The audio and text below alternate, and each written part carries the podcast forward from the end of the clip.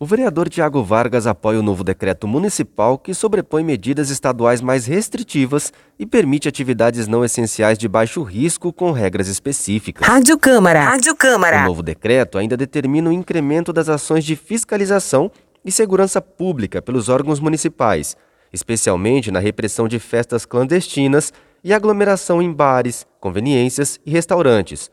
O vereador Tiago Vargas ainda alerta a importância da vacinação e dos cuidados de biossegurança.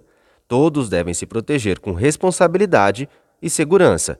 Após muitas negociações, conseguimos que o prefeito Marquinhos Trade baixasse o novo decreto, flexibilizando os nossos empresários e os nossos trabalhadores de Campo Grande a estarem trabalhando e buscando assim o sustento aos seus lares. É uma decisão que vem de encontro aí com os anseios dos nossos trabalhadores. Lembrando que o Covid não é culpa dos nossos trabalhadores nem culpa dos nossos empresários. Precisamos sim estar buscando a vacinação por completo de todos os munícipes campograndenses. Contexto de Talita Vieira, Kelson Carvalho, direto da Câmara Municipal de Campo Grande.